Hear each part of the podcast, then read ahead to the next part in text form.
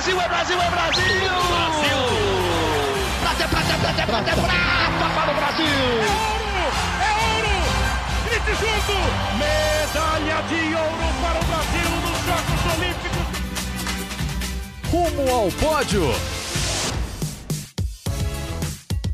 Saudações olímpicas! Este é o Rumo ao Pódio, podcast de esportes olímpicos da Globo. Eu sou Marcel Merguiz, estou em casa, em São Paulo. Hoje, uma segunda-feira, dia 24 de janeiro de 2022. Sim, estamos gravando na segunda, você já está ouvindo o podcast na terça-feira. Terça-feira, dia 25 de janeiro, aniversário de São Paulo, 468 anos da capital paulista feriado para alguns, como Guilherme Costa, que você já vai ouvir. Por isso estamos gravando nesta segunda-feira, mas continuamos nossas contagens regressivas de sempre aqui para você se localizar. Faltam apenas 10 dias para o início dos Jogos Olímpicos de Inverno de Pequim.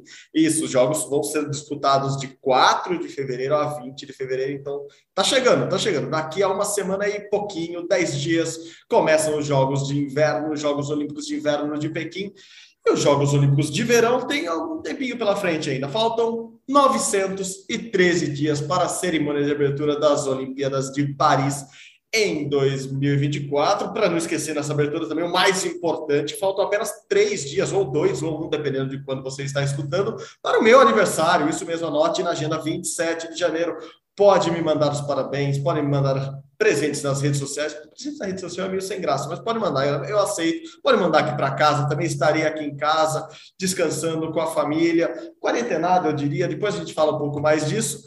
Por enquanto, vamos com um bom dia, boa tarde, boa noite. Guilherme Costa, tudo bem? E aí, Marcel, bom dia, boa tarde, boa noite para todo mundo ligado no Rumo ao Pódio. E nessas todas essas contagens regressivas que você falou, também no momento que a gente está gravando, falta um dia para o primeiro paredão do BBB, que, que não tem o Paulo André por enquanto, o nosso semifinalista olímpico, campeão mundial de revezamento, por enquanto na casa. Ele recebeu, se não me engano, dois ou três votos ontem, mas ficou distante de ir para o paredão. Então ele segue lá, segue na casa e acho que vai seguir por mais algumas semanas ou meses, viu? Calma, Gui já, já chegam as estatísticas oficiais, foram quatro votos para o Paulo Quatro votos. Um absurdo, um absurdo. Quatro votos para Paulo André. E sete votos para Pedro Scooby. Assim, caraca, Sim. Nossa, que absurdo. Vamos falar muito disso. Vamos falar. O primeiro, pronto. Já, já decidimos. O primeiro assunto de hoje no podcast, como prometido semana passada, será o resumo da semana do Big Brother Brasil.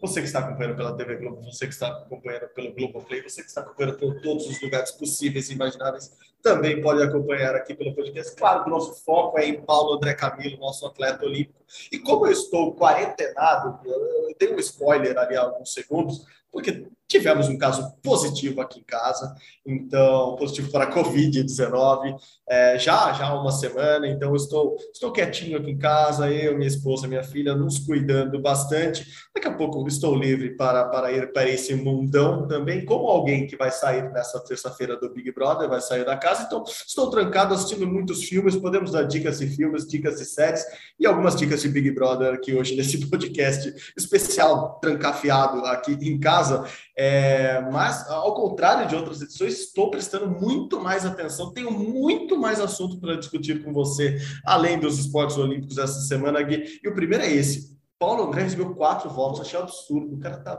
de boa lá na casa, não sei o que aconteceu. Eu sei que se, se o Tadeu Schmidt vazasse que ele teve quatro votos, eu, eu acho que ele ia, ia rolar uma caça às bruxas ali. Não sei se ele já descobriu a essa altura do campeonato. Hoje, dia de paredão, terça-feira, não sei se ele já sabe é, que ele teve quatro votos, mas fiquei preocupado com o Paulo André. Achei que a gente acha né, que ele queria duraria pelo menos metade do programa. Esses quatro votos me deram medinho. O que, que aconteceu com o Paulo André? Não, a realidade é que o Paulo André, apesar de ser engraçado, de fazer amizades, ele não ficou com a casa inteira, né? Ele, não, ele deixou de ter contato com algumas pessoas da casa. Então, isso também atrapalhou. A primeira semana do Big Brother, a gente sempre brinca que os votos são sempre por afinidade. Então, assim, quem você conversou menos na casa, tá porque ainda não teve tempo de tretas. Essas tretas ainda estão muito, muito, muito poxa, reduzidas. Poxa. então, assim, o pessoal vai mais pela afinidade. O Paulo André, apesar de ser muito legal, ele é mais retraído, mais quietinho comparado com outras pessoas que estão lá na casa. Se a gente pegar, por exemplo, quem votou nele, foi o Rodrigo, e eu acho que o Rodrigo votou muito nele, porque o Rodrigo também votou no Pedro Scooby, teve uma conversa ali no, no quarto do líder que o Rodrigo não gostou muito. O Paulo André até defendeu o Rodrigo nessa, o Rodrigo Luciano nessa conversa, mas mesmo assim o Rodrigo foi lá e votou no, no Paulo André. A Laís votou no Paulo André, acho que ela falou por pura falta de afinidade. E quando eu digo falta de afinidade, não é que eles não se deram bem, é que eles conversaram um pouco. Uhum. E aí acontece isso. A Gessi votou no Paulo André também. E o quarto voto do Paulo André, deixa eu pegar em quem foi aqui, Paulo André, Paulo André, Paulo André Gissilene e tal. Eu já, já, pego aqui a Laís, porque assim, e, e, o interessante é que todos os votos que foram no Paulo André foram a segunda pessoa, entendeu? Exatamente. Ontem, ontem no Big Brother, é, o, o, pessoal votava numa pessoa, e aí o Tadeu Schmidt falava: você tem direito a outro voto, todo mundo tem que votar em duas pessoas. Então ninguém tinha, tinha pensado em votar no Paulo André logo de cara. Aí, quando ele falou, ah, segundo voto, aí todo mundo, caramba, dois votos, e pensaram no Paulo André. Então, acho que assim, eu tô ainda tranquilo. Ele, pelo, pelo que ele está fazendo na casa, assim, ele não vai ser votado tão cedo e não vai para o paredão tão cedo. Por exemplo, como ele foi o segundo voto de todo mundo, semana que vem, provavelmente, todo mundo vai ter que votar uma vez só. O líder só vai ter uma indicação. Então, assim, ele não deve ser indicado na, na próxima semana, nas próximas semanas. Então, ele vai continuar na casa e aí começa a pintar aquilo que a gente conversou no, na, na, semana passada. O Mundial é em julho, o Troféu Brasil, que é a seletiva, a última seletiva é em junho.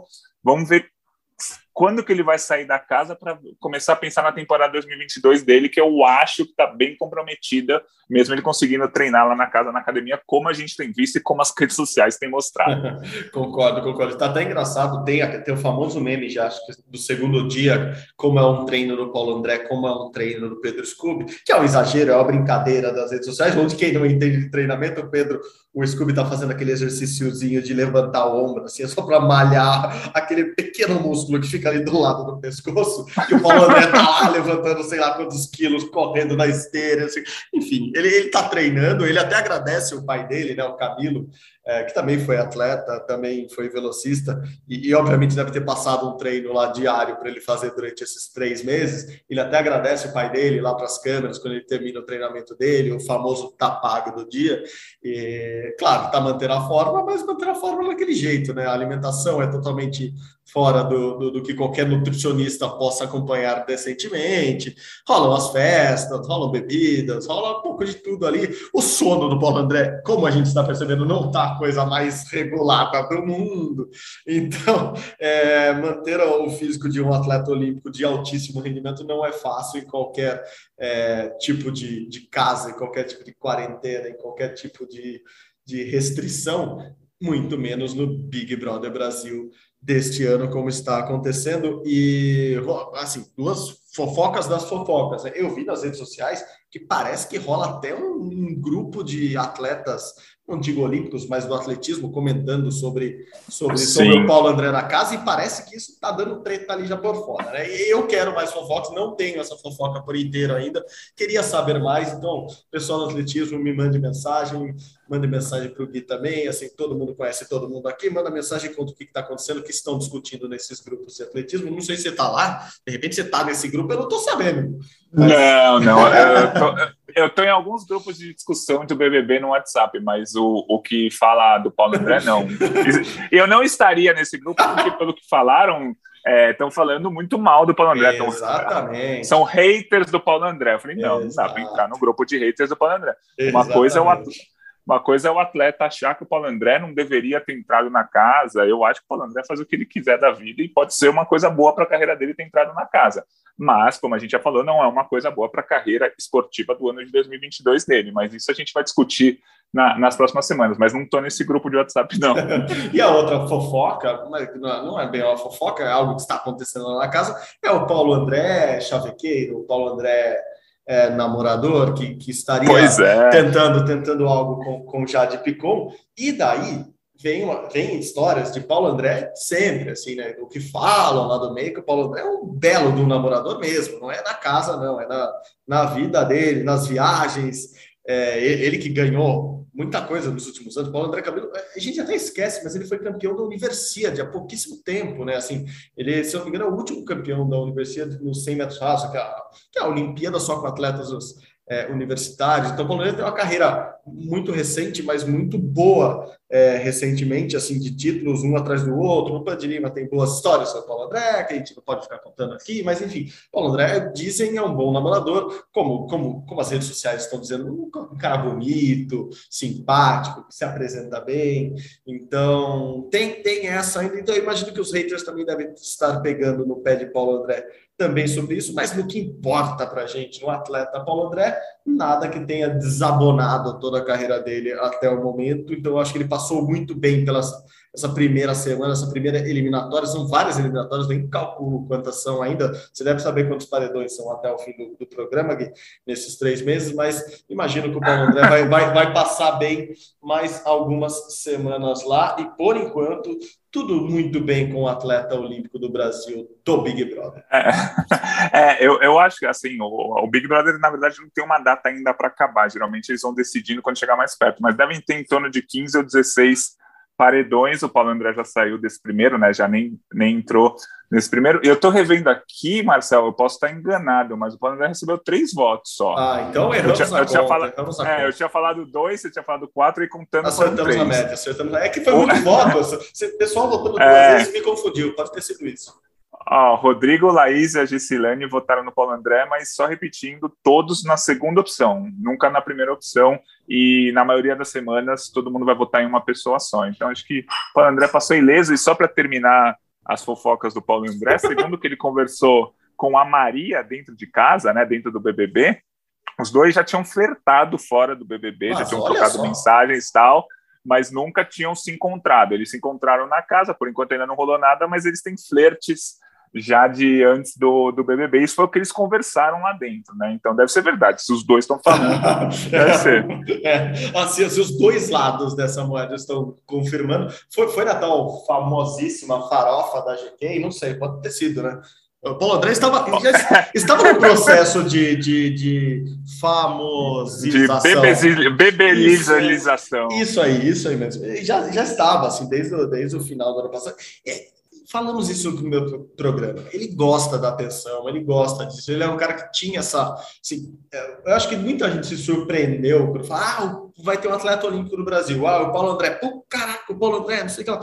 Mas, se você olhar o perfil dele e tivesse que escolher entre alguns atletas olímpicos, ele talvez se encaixasse nisso, assim, no cara que fala bem, é espontâneo e, e se relaciona bem com as pessoas, tem um, um quê de liderança ali no atletismo até ficando nessa parte esportiva, acho que depois dele, é, a gente viu o surgimento de, um, de uma nova estrela muito grande, amplificada por causa da medalha olímpica de bronze em Tóquio, que, que é o Alisson dos Santos, que é o Pio. Eu acho que eles dois meio que chamam mais atenção mesmo ali no, no meio do atletismo, porque a gente tem grandes atletas, tem um, um cara que é, tem duas medalhas olímpicas já, que é o Brás, no, no salto com vara, do Thiago Brás, e, Cara, é um cara que você não imagina Big Brother, Thiago Braz. Ou o Darlan, que é um cara super, mega, ultra conhecido já é, com participação em programas de TV, assim, de, de auditório, de, de, de, entrevistas e muitas reportagens com resultados expressivos, mas você não vê o Darlan no programa, assim, de cara, você não,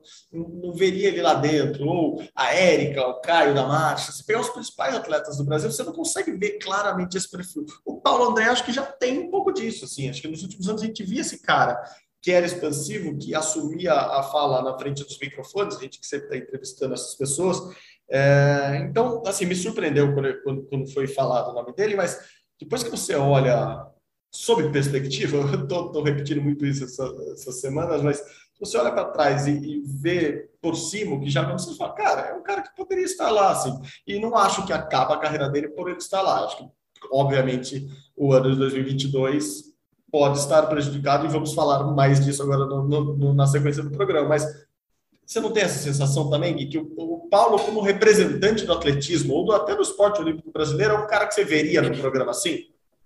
Sim, sim. É, é que quando, quando, começar, quando começaram os boatos de quem ia para o BBB, ninguém citou o Paulo André. Não. E aí, se ninguém citou, a gente também não nem pensou que o Paulo André Exato. poderia ir.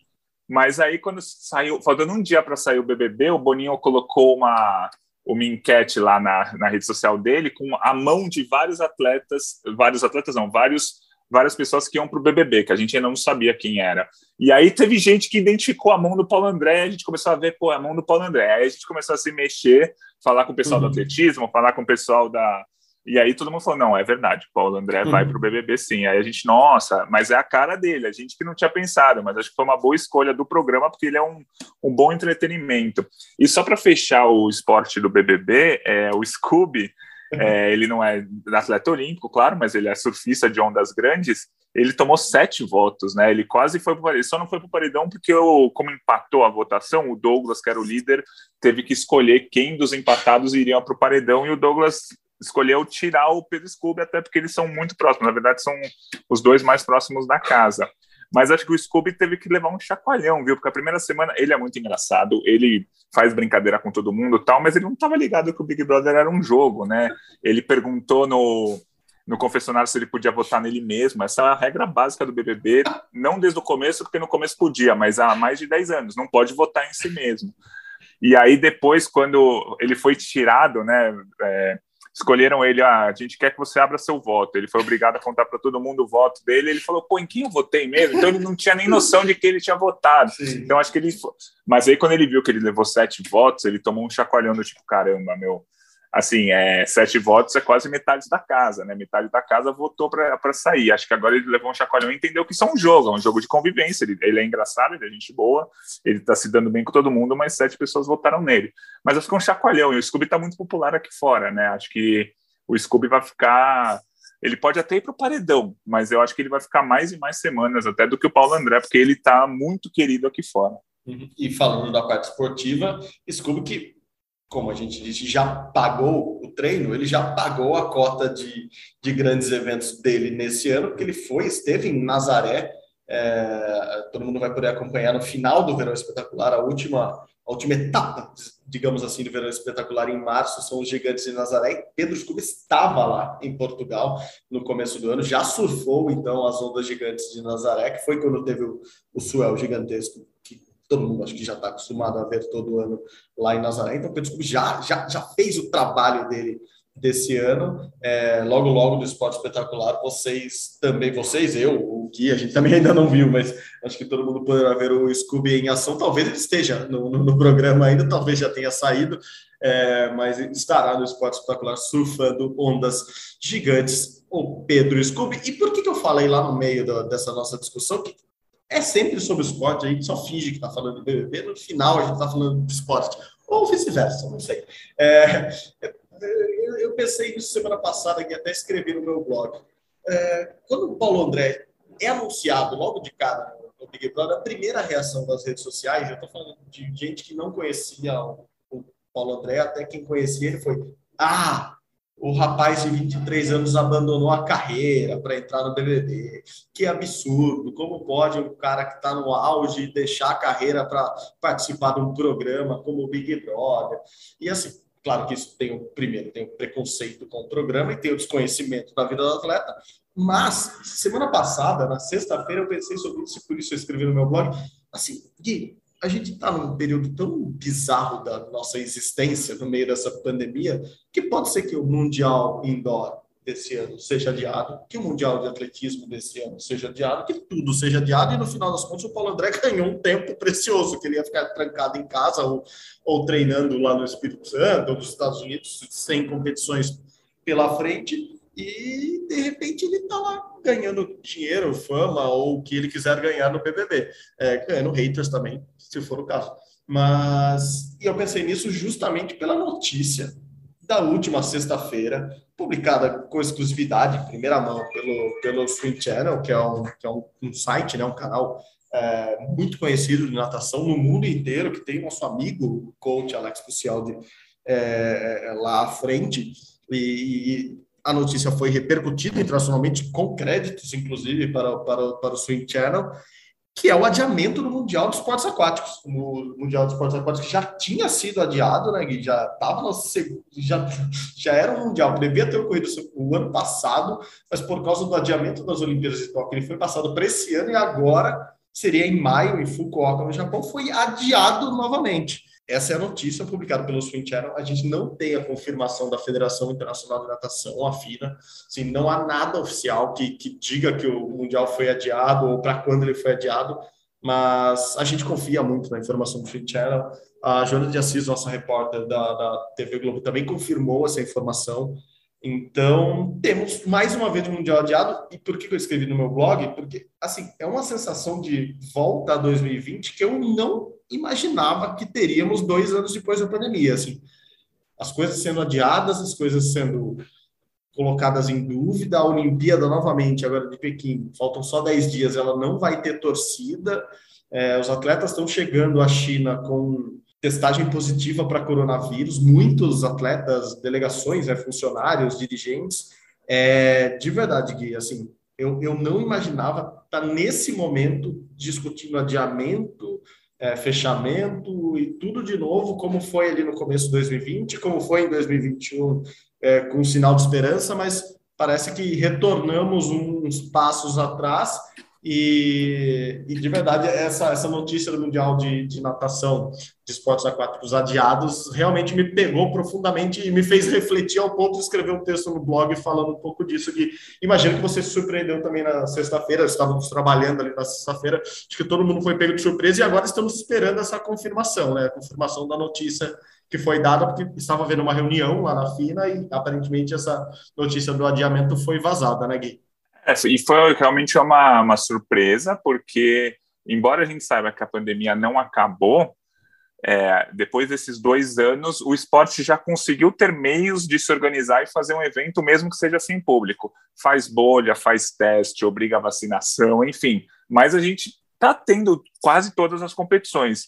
O Mundial de Natação, que ia ser agora em maio no Japão, será adiado para 2023, me pegou como surpresa, porque aí a, o ano da natação fica absolutamente vazio.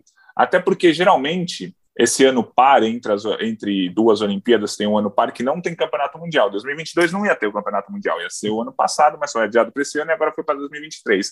Geralmente, nesse ano par tem o Pan Pacífico, que é uma competição que une principalmente Estados Unidos e Austrália, mas o Brasil participa, então é um campeonato super importante mas eles já tinham cancelado esse evento exatamente porque ia, ia bater a data do Campeonato Mundial. Então a gente está sem competição importante em 2022 em piscina longa, nenhuma competição importante. Isso é muito perigoso para qualquer atleta, você ficar um ano sem perspectiva de competir em um grande evento. Por isso que eu acho que assim, a, a notícia lá do Swing Channel, obviamente, é verdadeira, o campeonato foi transferido para 2023, mas a FINA ainda não, como você disse, a FINA ainda não oficializou.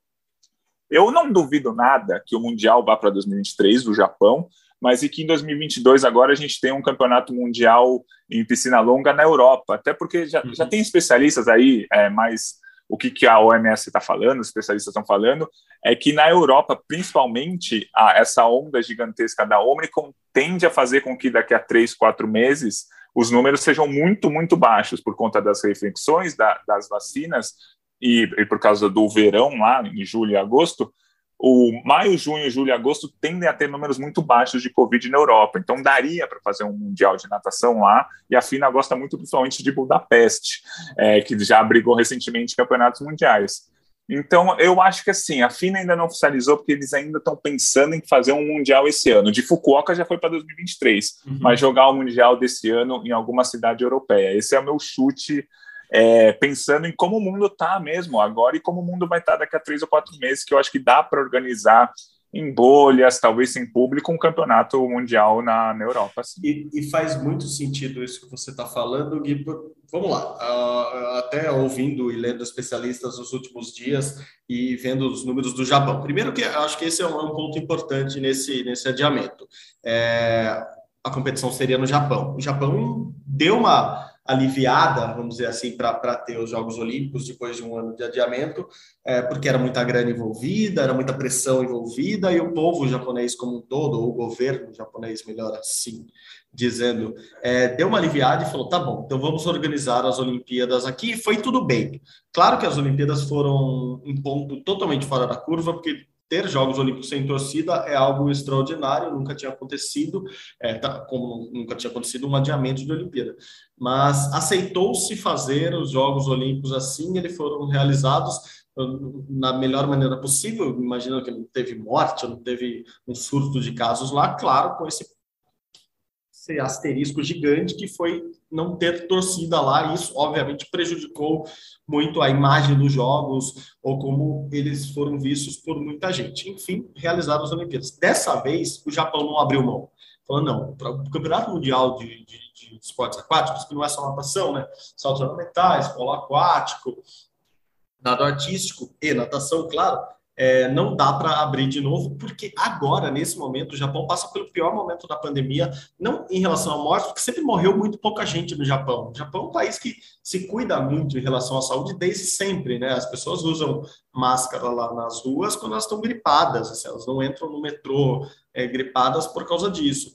Então, elas se cuidam muito já em relação a isso, só que, ao mesmo tempo, é, há uma dificuldade muito grande em vacinar as pessoas do Japão. Não há cultura de vacinação que a gente tem aqui no Brasil, que mesmo com o governo federal jogando contra, a gente tem muita gente vacinada. No Japão, ao contrário, não há essa cultura, não, não tem um SUS é, ativo que faça com que as pessoas é, se encaminhem a postos de saúde para se vacinar normalmente, como ocorre no Brasil. Então, o Japão passa pelo pior momento de casos de Covid neste exato momento.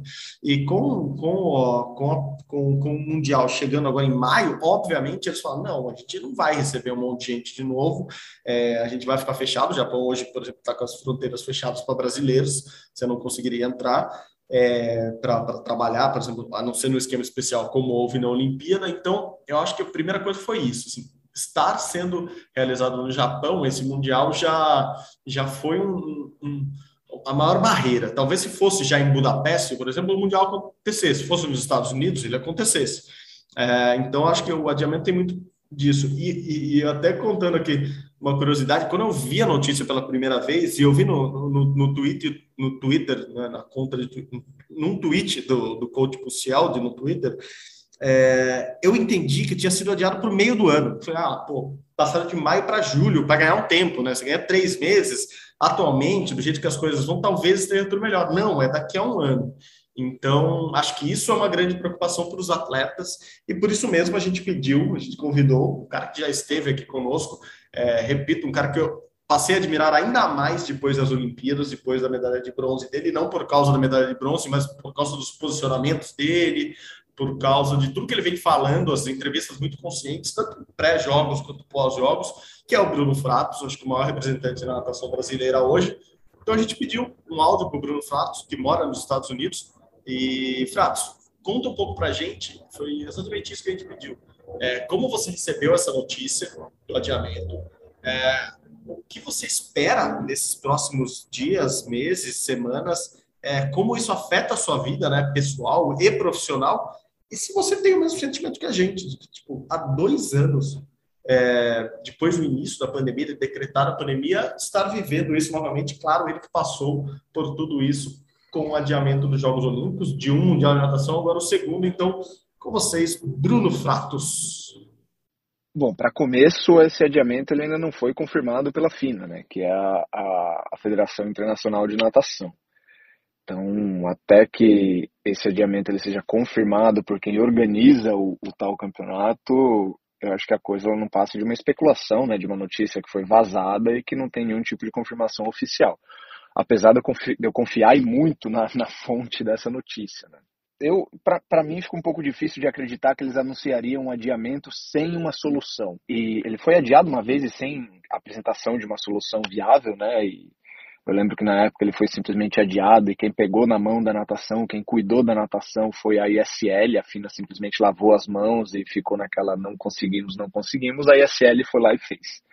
E a ISL é uma liga paralela, né? Eu acho que isso seria ter uma situação dessa de novo seria prejudicial ao esporte. Você não pode simplesmente apagar o esporte, por assim dizer, por um ano, dois anos e, e esperar que o interesse do público e dos patrocinadores e da, sabe, de tudo que gere o esporte, de tudo que, que carrega o esporte, esse interesse ele continue mesmo, né? Quando você vai adiando, você não tem um campeonato mundial, você não tem um, uma gran, um grande evento acontecendo, é fica difícil manter o interesse no esporte, né? Portanto, nos próximos dias eu estou esperando não apenas a oficialização dessa notícia, né, desse adiamento, como também uma solução por parte da FINA, né? Um, de repente uma mudança de, de cidade sede desse mundial ou um campeonato alternativo, uma série de competições alternativas. Então é é algo que está gerando uma expectativa muito grande, uma ansiedade muito grande em todo mundo com que eu tenho conversado, né? Técnicos, atletas e, e demais profissionais envolvidos no esporte.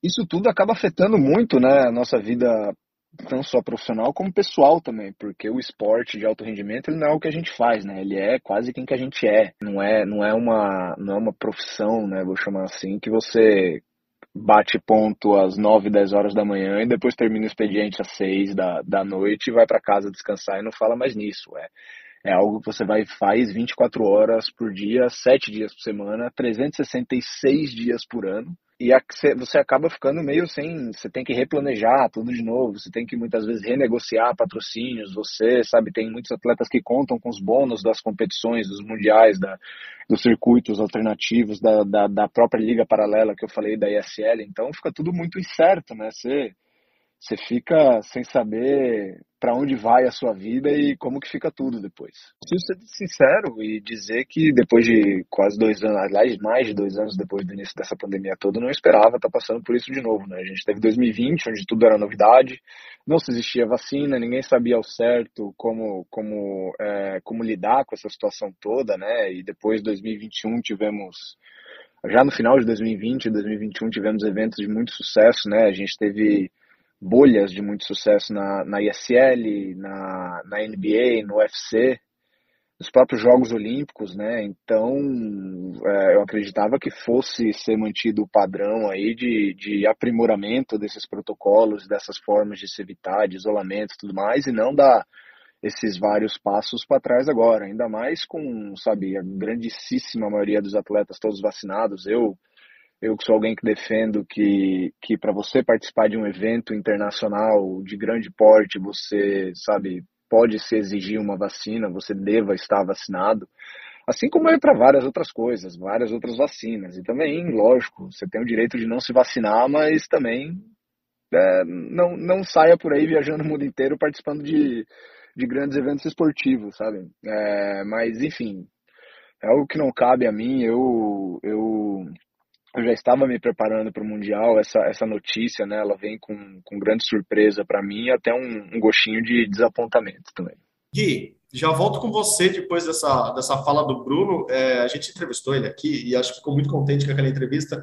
Eu gosto muito dos posicionamentos do Bruno, por isso queria ouvi-lo sobre, sobre esse episódio, né, esse adiamento que ainda não é oficial, mas até ele trata já como um adiamento. Ele levanta essas bolas que você levantou, né, que assim, a FINA tem que fazer alguma coisa, não dá para deixar o esporte parado por um ano. O esporte, no caso dele, a natação, que já sofre com isso, né? Já sofre com a, não falta de interesse das pessoas, mas falta de visibilidade. Né? Assim, o atletismo tem uma liga muito mais forte que a liga de natação, que passa na TV a todo momento, tem campeonatos que são transmitidos a todo momento, as pessoas se interessam, ou os esportes coletivos sempre tem reunião de seleções, é, ligas internacionais, a natação sempre sofreu com essa falta de visibilidade, vou chamar assim, de interesse.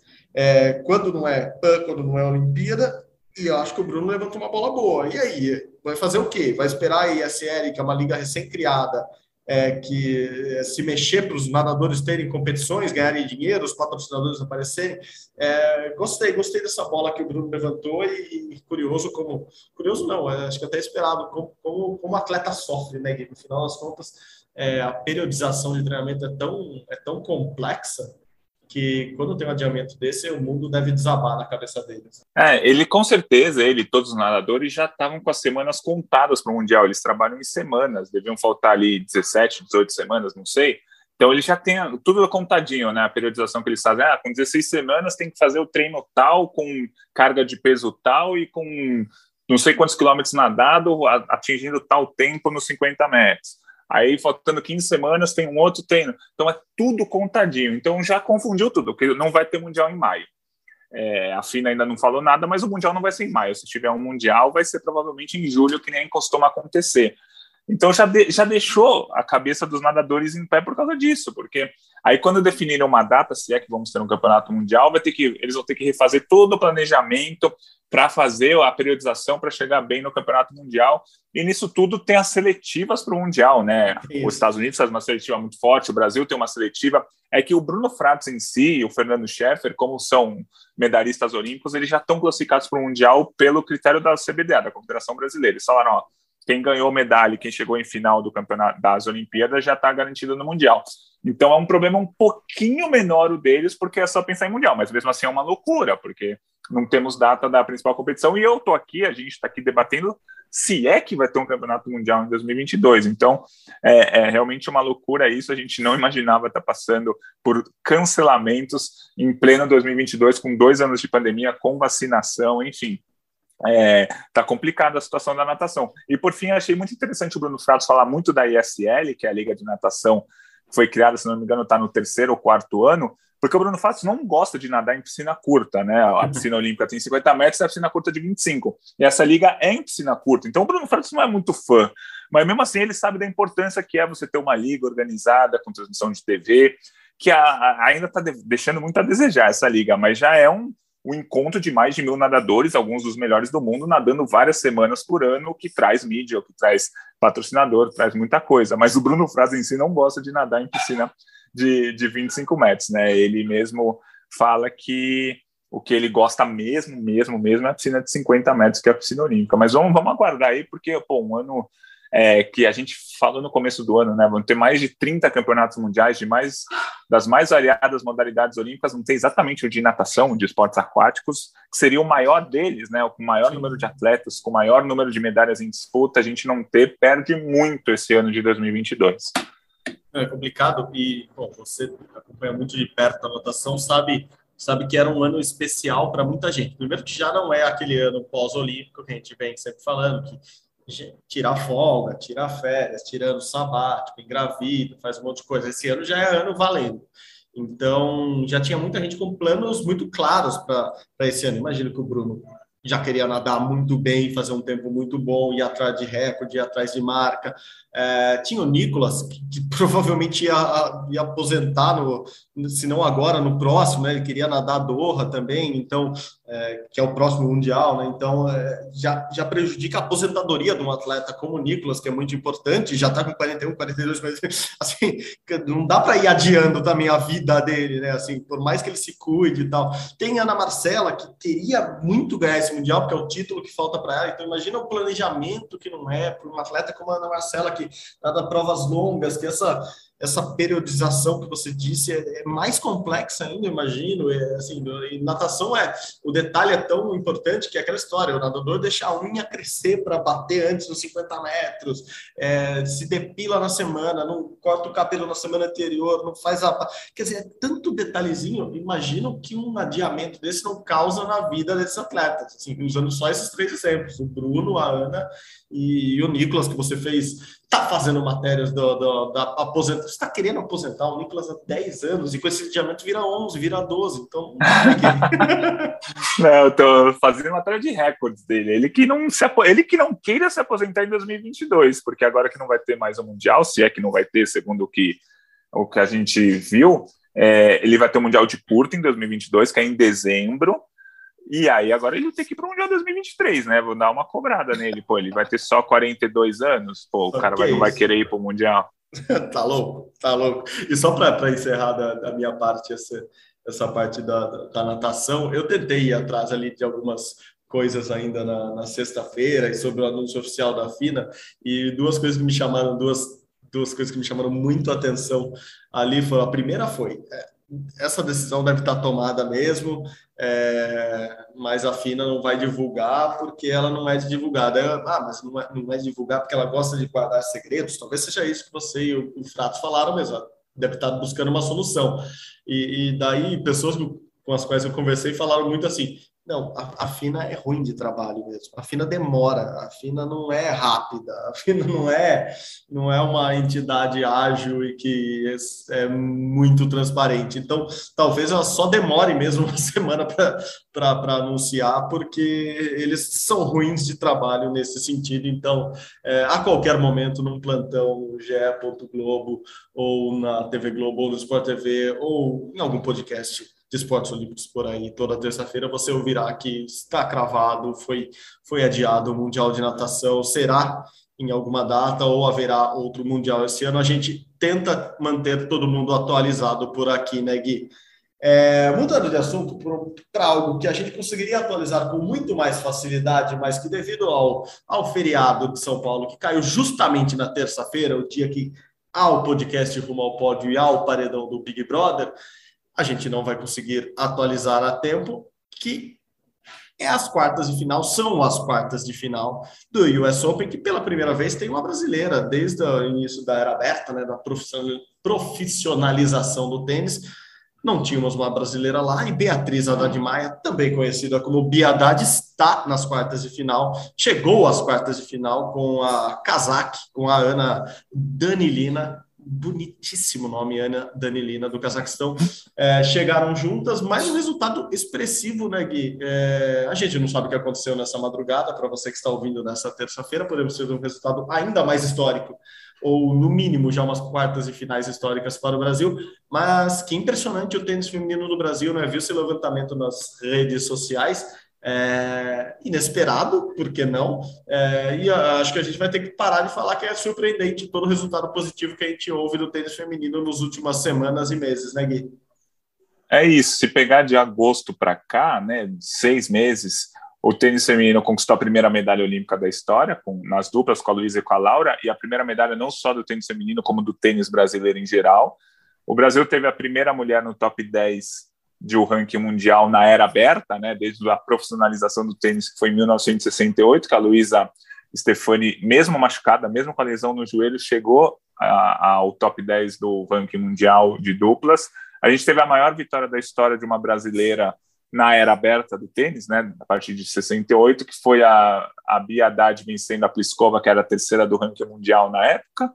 A gente teve a primeira atleta aí a uma semifinal do US Open, na era aberta, a Luísa, o ano passado, e só não foi para. Não é que só não foi para a final, mas ela se machucou na semifinal, no meio de um tie-break do primeiro set. Ela poderia ter ido para a final, mas se machucou e está lesionada até agora.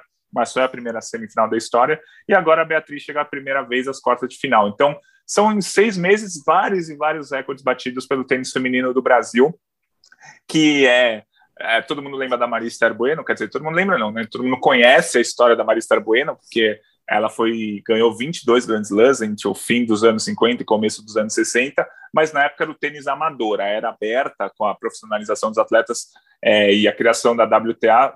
A criação da WTA foi em 75, mas a profissionalização foi em 68. Então, de 68 para cá, que é quando o ranking mundial passou a ser mais ou menos do jeito que é hoje, quando os torneios passaram a ser exatamente como são hoje, o Brasil não conseguia tantos resultados importantes. Então, Beatriz Haddad nas quartas de final de duplas e entre lá no globesport.com/barra tênis e veja se ela foi para semi ou não, porque o jogo foi nessa madrugada de segunda para terça, no horário de Brasília, e a gente está gravando na segunda-feira.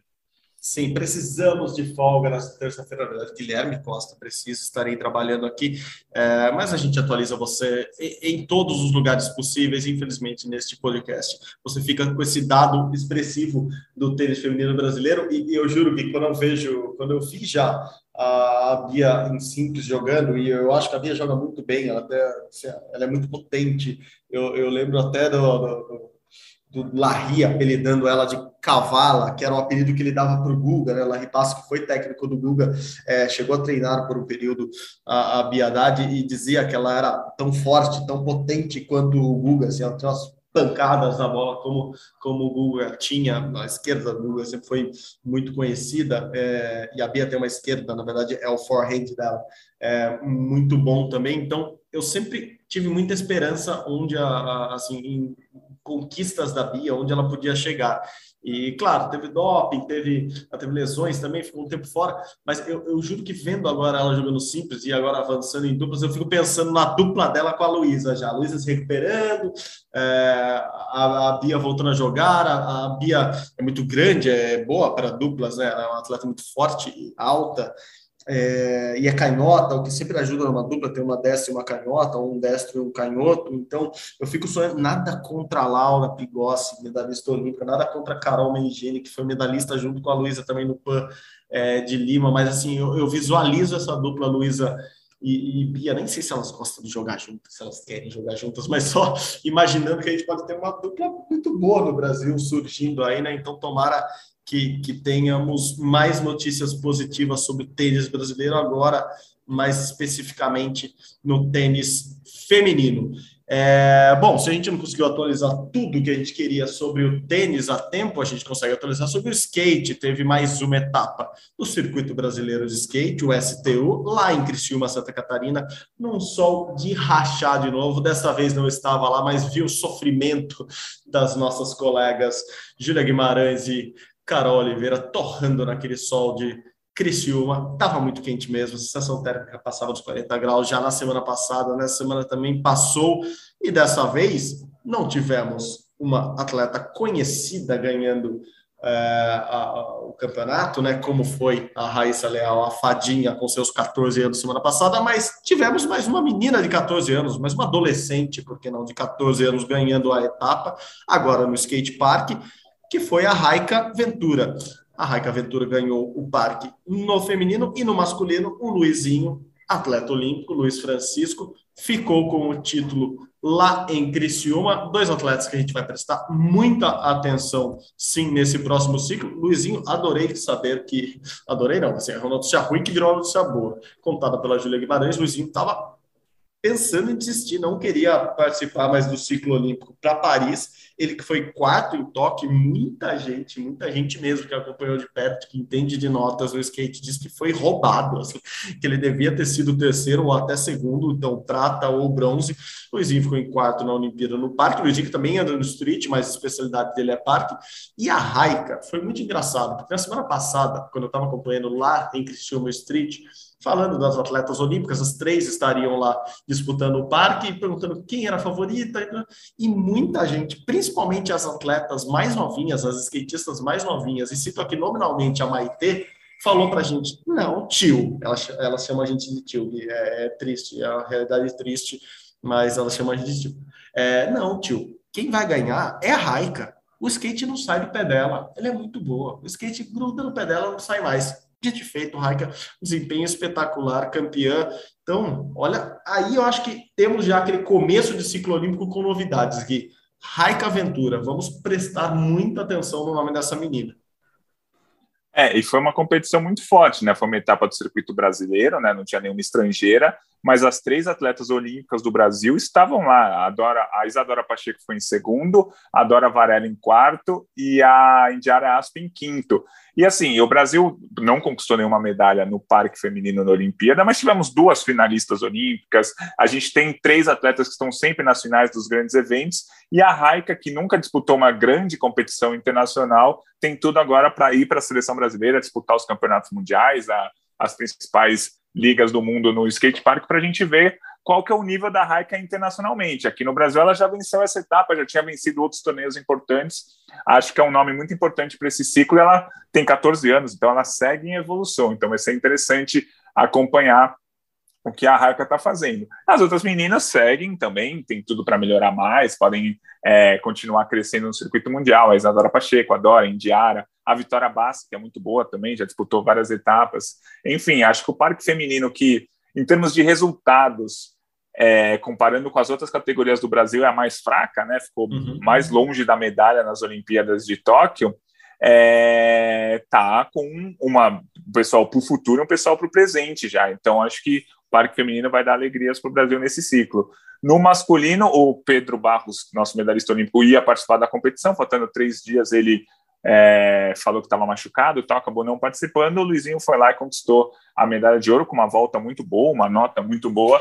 Acho que o, o Pedro Barros, se ele quiser esse ciclo olímpico para valer ele tem grandes condições, mas acho que ele é já um pouquinho mais velho, eu não sei qual a vontade dele de ir até Paris, mas ele é um cara que, se continuar no, no esporte olímpico, digamos assim, fazendo skate, pensando na Olimpíada, ele com certeza vai chegar com chance de medalha em Paris. E o Luizinho, como você falou, um cara que ficou com a medalha engasgada na Olimpíada de Tóquio, um quarto lugar meio polêmico, para dizer o mínimo, e é muito legal ver a chegada do Gui Curi, né? Se não me engano, ele tem 13 anos só, ou 12, uhum. e ele ficou em quinto nessa etapa do circuito nacional. E lembrando, a Olimpíada daqui a dois anos e meio, o Gui Curi já vai estar com a idade um pouquinho mais avançada e mais interessante para disputar a Olimpíada em Paris. Exatamente, não, o Gui já tem 13 anos, né, fez 13 anos, ele que desde os 11 chama muita atenção, porque ele é, é, é um atleta, é um atleta, difícil chamar, é uma criança, que, que aos 11 anos já fazia o, o 1080, né, que é aquelas três voltas é, em torno do próprio corpo, que os especialistas falam que quanto mais cedo, mais novo, é, é mais fácil dar esse tipo de manobra, ele é o único que dá isso no mundo, ele, ele que vem do vertical, né, ele, ele não é nascido no, no, no, parque, ele vem do vertical e ele conseguia dar isso porque o centro de gravidade ali, ó, a estrutura, quanto menor você é, mais leve você é, mais vezes você consegue girar no próprio corpo. Então, os fisiologistas, os especialistas na mecânica do exercício falam muito disso, assim, é, o ponto central dele ali, o peão de Cury é mais fácil de ser rodado do que outros peões, por isso ele consegue girar tão bem ali. O Gui, com certeza, é uma dessas promessas, foi bem, fez final lá em Criciúma e com certeza vai, vai se destacar esse ano no, no, no STU, né, no circuito brasileiro. Ele tem só 13 anos. Tem outro, outro garoto lá também que estava no estava tanto no street, mas a especialidade dele é o parque, que é o Kalani Konig é, o nome é muito bom para guardar, assim como Kikuri, tem muitos Ks e Hs na, nos, nos, nomes Y, nos nomes da, da nova geração. É, ele ficou até à frente do, do Ki lá. É um moleque muito bom também, com apenas 14 anos. Quando a gente fala apenas 13, porque é a idade da, da, da Raíssa Leal, assim, tratar ela como uma criança, essas outras crianças, que na verdade são adolescentes, já têm a mesma idade. Então, acho que no parque a gente vai sair por aí, Gui. Eu acho que o, o Luizinho vai ser o grande nome do Brasil. É, e esses dois eu acho que tem tudo para crescer e chegar com chance de disputar as Olimpíadas de Paris 24, daqui a dois anos mais maduros, já com circuitos tanto nacionais quanto internacionais das costas. Eu acho que prestar atenção nesses três nomes. Claro que tem o Pedro Quintas, ainda que também é super jovem, e tem o Pedro Barros, mas eu acho que esse encerrou o ciclo em Tóquio. Não conversei com ele é, agora após Tóquio, mas mesmo antes das Olimpíadas de Tóquio, é, o que passava pela cabeça dele sempre foi: ah, eu quero me dedicar ao ponto de disputar uma Olimpíada, eu vou ter que me dedicar de uma forma diferente. E nunca foi o estilo do, do Pedro, é, é, essa vibe, como eles gostam de dizer, de competição. Ele é muito mais do freestyle, da, da, da, da vibe do skatista mais livre para fazer o que ele quiser. Ele é empresário, tem toda a grana dele ali envolvida em outros em outros ramos. Então, eu acho que o Pedro Barros vai continuar como grande expoente do Brasil no skate, sim. Vai participar de algumas competições, sim, mas eu não sei se ele vai querer continuar na seleção brasileira. Acho que essa é a grande dúvida. Claro que esse ciclo é menor, são só dois anos e meio, e ele poderia participar, mas eu, estou com a sensação de que teremos Luizinho e mais dois jovens na, na seleção brasileira em Paris. E, e no parque, sim, toda a geração mais jovem feminina também. Eu acho que é por aí. A grande vantagem disso tudo, Gui, é que eu acho que a gente vai chegar de novo com muita chance de medalha nas Olimpíadas de Paris. Isso é muito bom para o esporte que começou agora a despontar no mundo. É, indo para mais um esporte aqui, na verdade, mais um esporte, não, mais um evento gigante, saindo de Criciúma, indo para Pequim. Vamos falar um pouco de Olimpíadas de Inverno, saindo de 50 graus na sombra, com asfalto torrando. Vamos lá para a neve, para o gelo de Pequim. Você, eu, eu, queria começar com essa. Eu sei que você tem uma grande notícia para dar sobre Paralimpíadas de Tóquio, mas antes eu queria te cutucar. Terminou as projeções das Paralimpíadas de, de Pequim, Jag, como que está esse levantamento? Conta para gente. Não, das Olimpíadas, né, de Pequim. Das Olimpíadas, desculpa. Das ah, é que você falou Paralimpíada, eu falei que susto. Não, calma, eu sei que nas Paralimpíadas você tem uma boa notícia para dar para o Brasil, que a primeira medalha pode estar muito bem encaminhada, mas eu quero Pode falar da medalha primeiro, e depois eu queria falar um pouquinho dessas projeções. O quanto é a loucura de fazer as projeções de umas Olimpíadas de inverno, Gui? Então vamos lá. Primeiro, é, vamos falar do resultado no esqui paralímpico. O Christian Ribera, que ficou em sexto lugar na Paralimpíada de 2018 no esqui paralímpico, quando ele tinha 15 anos, conquistou agora, nesse fim de semana, a medalha de prata no Campeonato Mundial de Esqui Paralímpico, no cross country, o que mostra que ele vai ser favorito à medalha na Paralimpíada, que vai ser em março, também em Pequim. O Brasil não tem nenhuma medalha em Paralimpíadas de inverno, pode estar pintando aí a primeira medalha, então vamos guardar o nome aí do Christian Ribeira, é, ele que participou do ganhou medalha no Mundial de Esqui Paralímpico na prova de velocidade do cross country, vamos ficar de olho. Agora falando das Olimpíadas de Inverno, que a gente vem falando aqui quase toda semana, o Brasil obviamente não vai ter chance de medalha nas Olimpíadas, só nas Paralimpíadas, vai mandar 11 atletas, com possivelmente uma chance de top 10 ali com a Nicole no skeleton, uma chance de top 20 no bobsled, mas obviamente não vai brigar por medalhas, mas aí são 109 provas. A Olimpíada de Inverno é menor do que a de verão. Tem cerca de 3 mil atletas, a Olimpíada de Verão são quase 11 mil, tem é, são só sete esportes e 15 modalidades, a Olimpíada de Inverno tem, a Olimpíada de Verão tem 50 modalidades, é, vão ser quase 100 países, a Olimpíada de Verão são 200, mas é um evento espetacular, evento maravilhoso, a Olimpíada de Inverno, e eu estou fazendo a projeção das medalhas, são 109 provas que a gente vai ter na Olimpíada de Inverno. Na Olimpíada de Verão foram 339, aí é mais, é, é, é mais que o triplo de provas.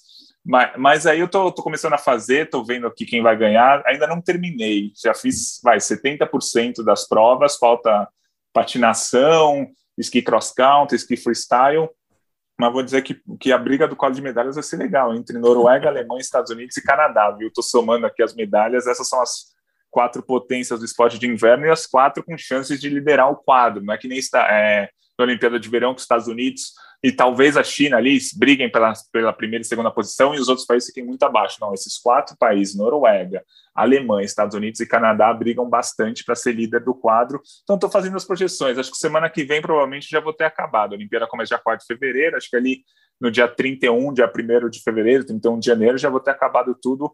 Aí eu trago para cá, eu coloco no, no blog todos o, quem são os favoritos tal, mas está tá sendo mais complicado para mim, porque como não tem brasileiro, eu não estou tão ligado em nenhuma modalidade. Para fazer as projeções da Olimpíada de Verão, principalmente as provas que tinham brasileiro, eu já sabia de cabeça quem é o rival, quem é o favorito, quem, quem ganha nesse tipo de competição, quem ganha outro tipo. Agora do inverno eu estou aprendendo bastante, mas Tá bom, tá interessante.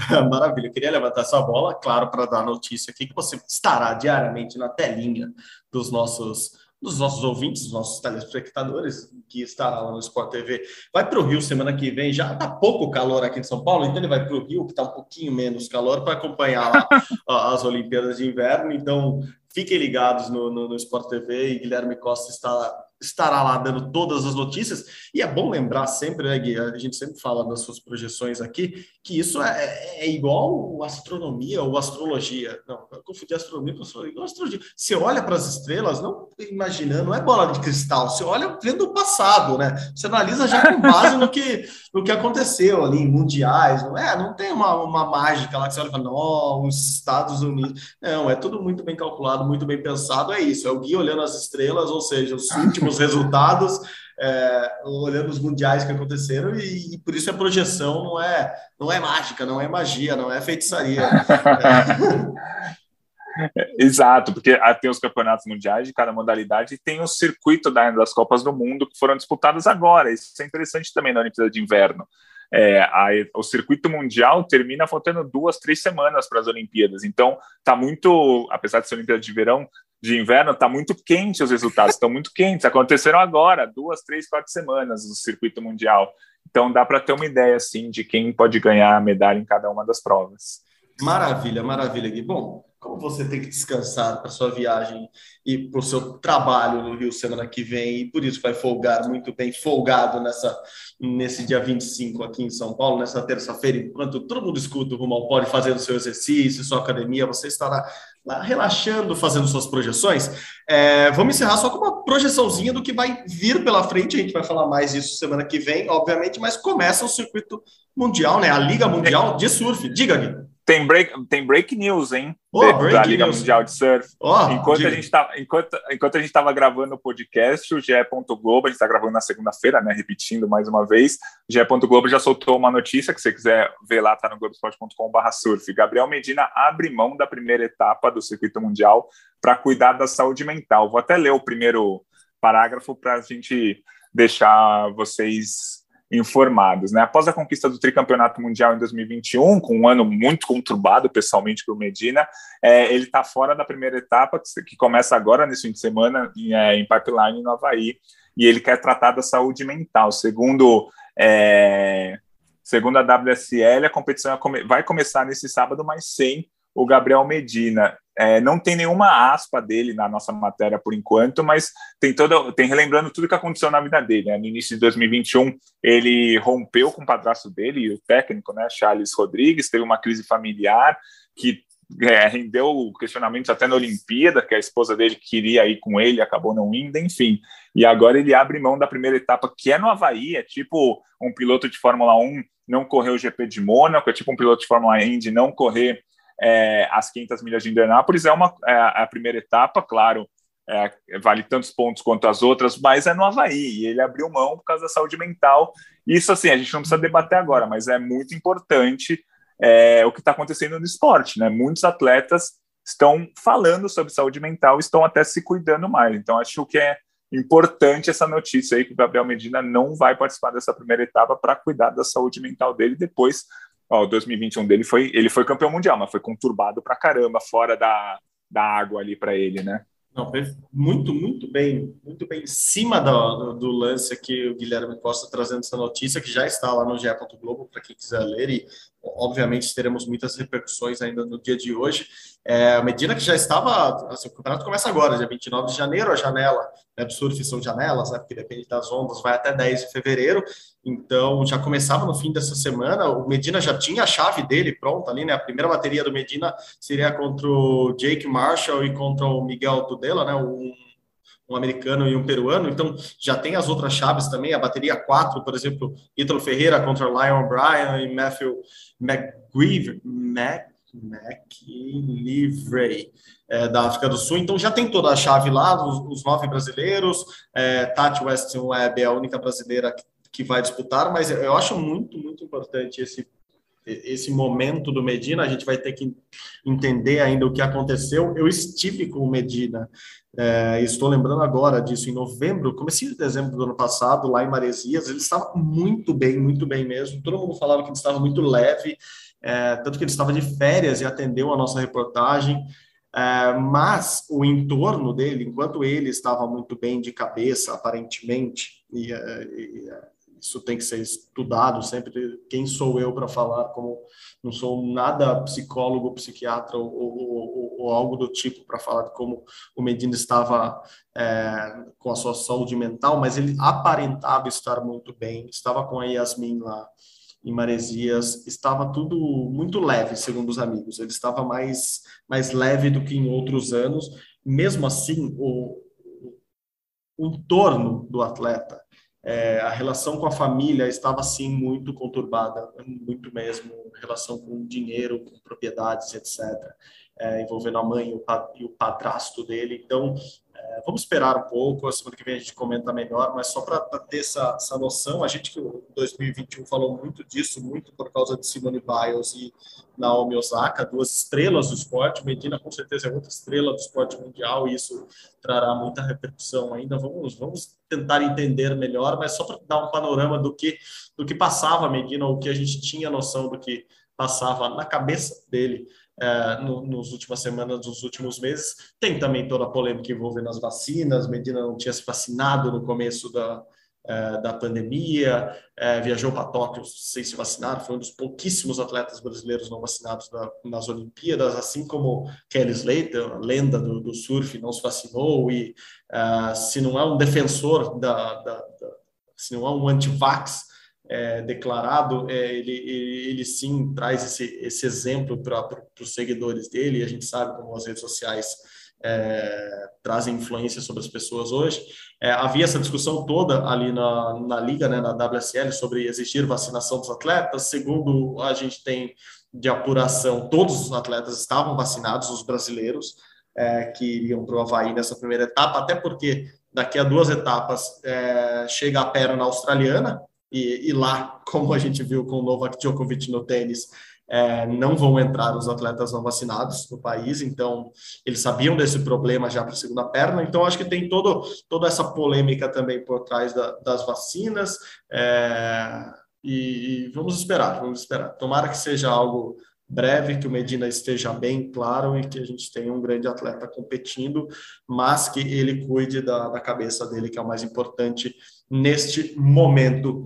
Gui, quer finalizar por aí? Se não, vamos cuidar da nossa saúde mental e descansar um pouco. Quer dizer, eu ainda tenho trabalho por hoje, você pode descansar um pouquinho e cuidar das nossas, das nossas mentes também, não só o corpo precisa estar bem, mas nossas mentes. Gui, quer completar por aí com o surf? Não, acho que é isso mesmo, você falou super bem. É a primeira etapa do circuito mundial, então vai começar de qualquer forma, claro, seu Medina, mas vai começar nesse fim de semana em Pipeline, lá no Havaí, com a participação de vários brasileiros, e a gente vai acompanhar, porque já é uma etapa importante, é importante tanto para os mais experientes, para o Ítalo, para o Filipinho, como para os mais novos que estão chegando agora, então vamos acompanhar de perto essa primeira etapa da WSL. Perfeito, Gui. Eu comecei o podcast hoje falando que o meu aniversário estava chegando e eu estou cuidando da minha saúde nesse momento, então Vou continuar cuidando da saúde aqui, fechado em casa, assistindo filmes. Quem quiser, ó, chegar no fim do podcast é sempre bom, porque você tem notícias quentíssimas e tem dicas de filmes. Ó, Tic Tic Boom, ótimo para assistir. King Richard, ótimo para assistir. Quer uma coisa mais leve? Não Olhe para Cima, ótimo de assistir, que é uma coisa mais pesada, Filha Perdida, ótimo de assistir. Mais pesada ainda, Ataque dos Cães, ótimo de assistir. Ou seja, estou assistindo bastante filme, estou me preparando para o Oscar aqui em casa. O melhor de todos, disparado, com certeza, é Encanto, da Disney. Esse é divertidíssimo. Claro, eu assisto com minha filha aqui em casa e já sei todas as músicas de cor. Enfim, tem bastante coisa para assistir, tem muito esporte, tem muito cinema. Mas é isso, gente. Vamos cuidar da nossa saúde. Eu, eu, divulgo semana que vem como, como, como estou cuidando da minha, já com os testes negativos, na verdade, né? Que os positivos já passaram, negativos para a Covid aqui em casa, e cuidando da nossa mente sempre. Gui, se cuide aí também. Será um ano de ótimas notícias, espero vamos começar com essas dificuldades é, agora de janeiro, mas que tudo melhore e que a gente esteja semanalmente aqui conseguindo fazer coisas boas e trazendo coisas boas para os nossos ouvintes também. Gui, obrigado de novo pela participação de hoje. Até semana que vem. Tchau, tchau. Valeu, Marcelo. Sempre um prazer fazer o podcast com você. Um abraço para todo mundo. Valeu, gente. É isso. Rumo ao pódio, podcast de esportes olímpicos da Globo. Como vocês sabem, tem produção minha e do Guilherme Costa. Hoje uma estreia na nossa edição. Olavo Braz chega para o nosso grupo nessa janela de transferências de janeiro. Mais um reforço aqui. Seja bem-vindo, Olavo. Olavo na edição de hoje. A coordenação, como sempre, é de Rafael Barros e a gerência de André Amaral. Você encontra o nosso podcast lá na página do GE ge.globo barra rumo ao pódio, lá no Globoplay também, ou no seu agregador de podcasts preferidos. Muito obrigado, pessoal. Valeu pela companhia. Até semana que vem. Saudações olímpicas. Tchau, tchau.